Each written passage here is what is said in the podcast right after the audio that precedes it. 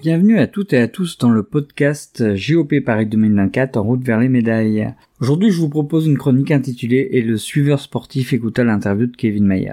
Kevin Mayer est un athlète qui n'hésite jamais à dire ce qu'il a sur le cœur. On ne peut que le saluer pour ça, car il soulève souvent des points de vue que peu osent exprimer. D'ailleurs, l'interview télévisée qu'il a donnée après son deuxième titre de champion du monde de décathlon a inspiré le suiveur sportif que je suis. Je vous cite les extraits qui m'ont interpellé. Le bonheur de ce titre est exceptionnel. J'en ai marre qu'on dise que l'équipe de France ne fait pas de résultats. Je suis tellement content d'apporter cette médaille à la Fédération française d'athlétisme. Il y a tellement de gens qui bossent dans cette organisation, tellement d'athlètes qui essayent de prouver leur valeur. On n'a pas toujours le niveau mondial qui est très haut. On n'a peut-être pas non plus le meilleur enseignement pour faire du sport. Donc il faut se réjouir quand on a des médailles, il faut encourager les athlètes quand ils n'y parviennent pas. On ne peut pas demander de faire autant de médailles quand on n'a pas cet esprit aussi sportif qu'ici. Je suis super content de ramener cette médaille à la France, mais n'oublions pas les autres athlètes. Il faut encourager les jeunes à aller faire du sport et quand on critique les athlètes qui n'obtiennent pas de résultats, ça ne les aide pas à en faire. Ma démarche n'est pas de commenter la déclaration sur le fond. Bien évidemment que la critique a le droit d'exister. Oui, l'athlétisme français n'est pas au mieux à deux ans des Jeux à Paris. Pour relativiser, je soulignerai quand même que l'athlétisme est le sport le plus mondialisé qui soit. Également que l'Italie, énorme en athlétisme au jeu de Tokyo, n'a récolté que deux médailles aux mondiaux tout comme l'Allemagne, grand pays historique notamment dans les lancers. Mais là n'est pas mon propos de toute façon. Ce cri du cœur de notre champion de décathlon fait profondément écho au constat que je fais en tant que suiveur sportif passionné. Dans ces mots, je vois le profond décalage que peuvent ressentir les athlètes par rapport à l'investissement qu'il faut pour être au très haut niveau, et la reconnaissance qu'ils en ont parfois. Je vais donner une image complètement décalée mais parlante. Imaginez que vous avez été élu le 22e meilleur du monde dans votre métier et que l'on vous dise que c'est nul, cela n'aurait aucun sens. Cette image n'a pas vraiment de sens non plus d'ailleurs, mais illustre bien la particularité du métier entre guillemets d'athlète de haut niveau. Trois places, seul le podium compte vraiment. À une échelle mondiale ou même européenne, c'est d'une difficulté inouïe.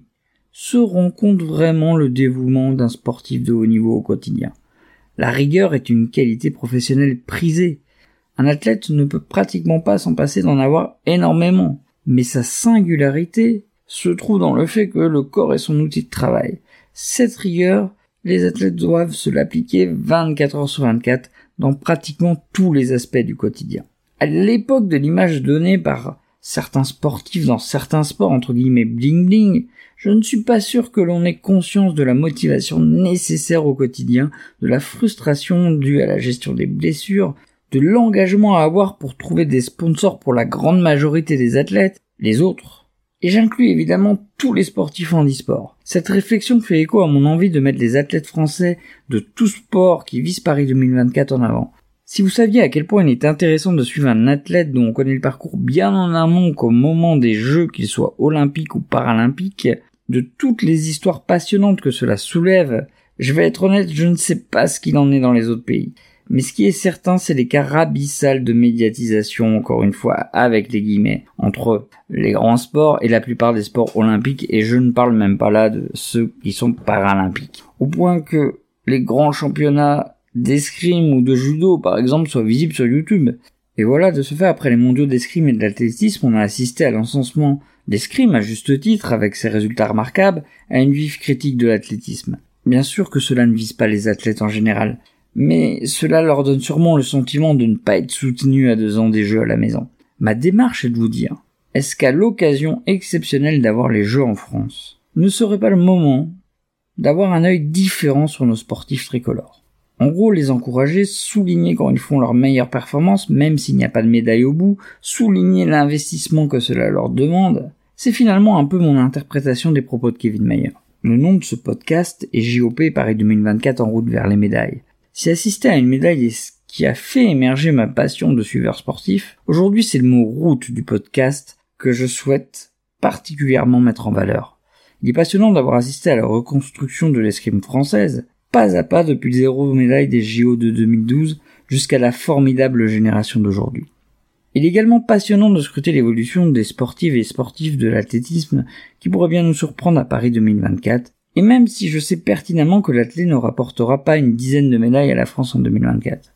Prenez Sacha Zoya, ce surdoué du 110 mètres L'année dernière, il est érigé à raison comme prodige avec son record du monde junior en 110 mètres Pour sa première course chez les seniors sur des plus hautes, il réalise un chrono de plus de 14 secondes, ce qui est au niveau international un, peu moyen.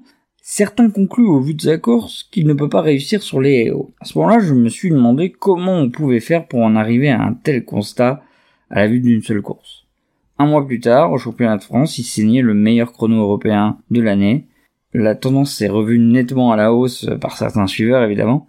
Au championnat du monde, il n'arrive pas à reproduire les performances et j'entends que c'est une grosse déception. Il a 20 ans, première année senior. Soyons patients, nous avons déjà en plus un prochain épisode avec les championnats d'Europe au mois d'août. Alors, si j'avais l'occasion de parler à Kevin Mayer, je lui dirais qu'il peut être assuré que je suivrai et encouragerai ses performances, celles des autres sportifs de l'athlète français et celles de tous les sportifs et parasportifs pendant deux ans, en les prenant telles qu'elles sont et en me délectant d'avance de l'épisode final de la saison Paris 2024 en juillet ou septembre 2024. Voilà ce que je dirais à ce champion qui, au moment d'être félicité pour son titre mondial, tient à parler de tous ceux qui n'en ont pas eu.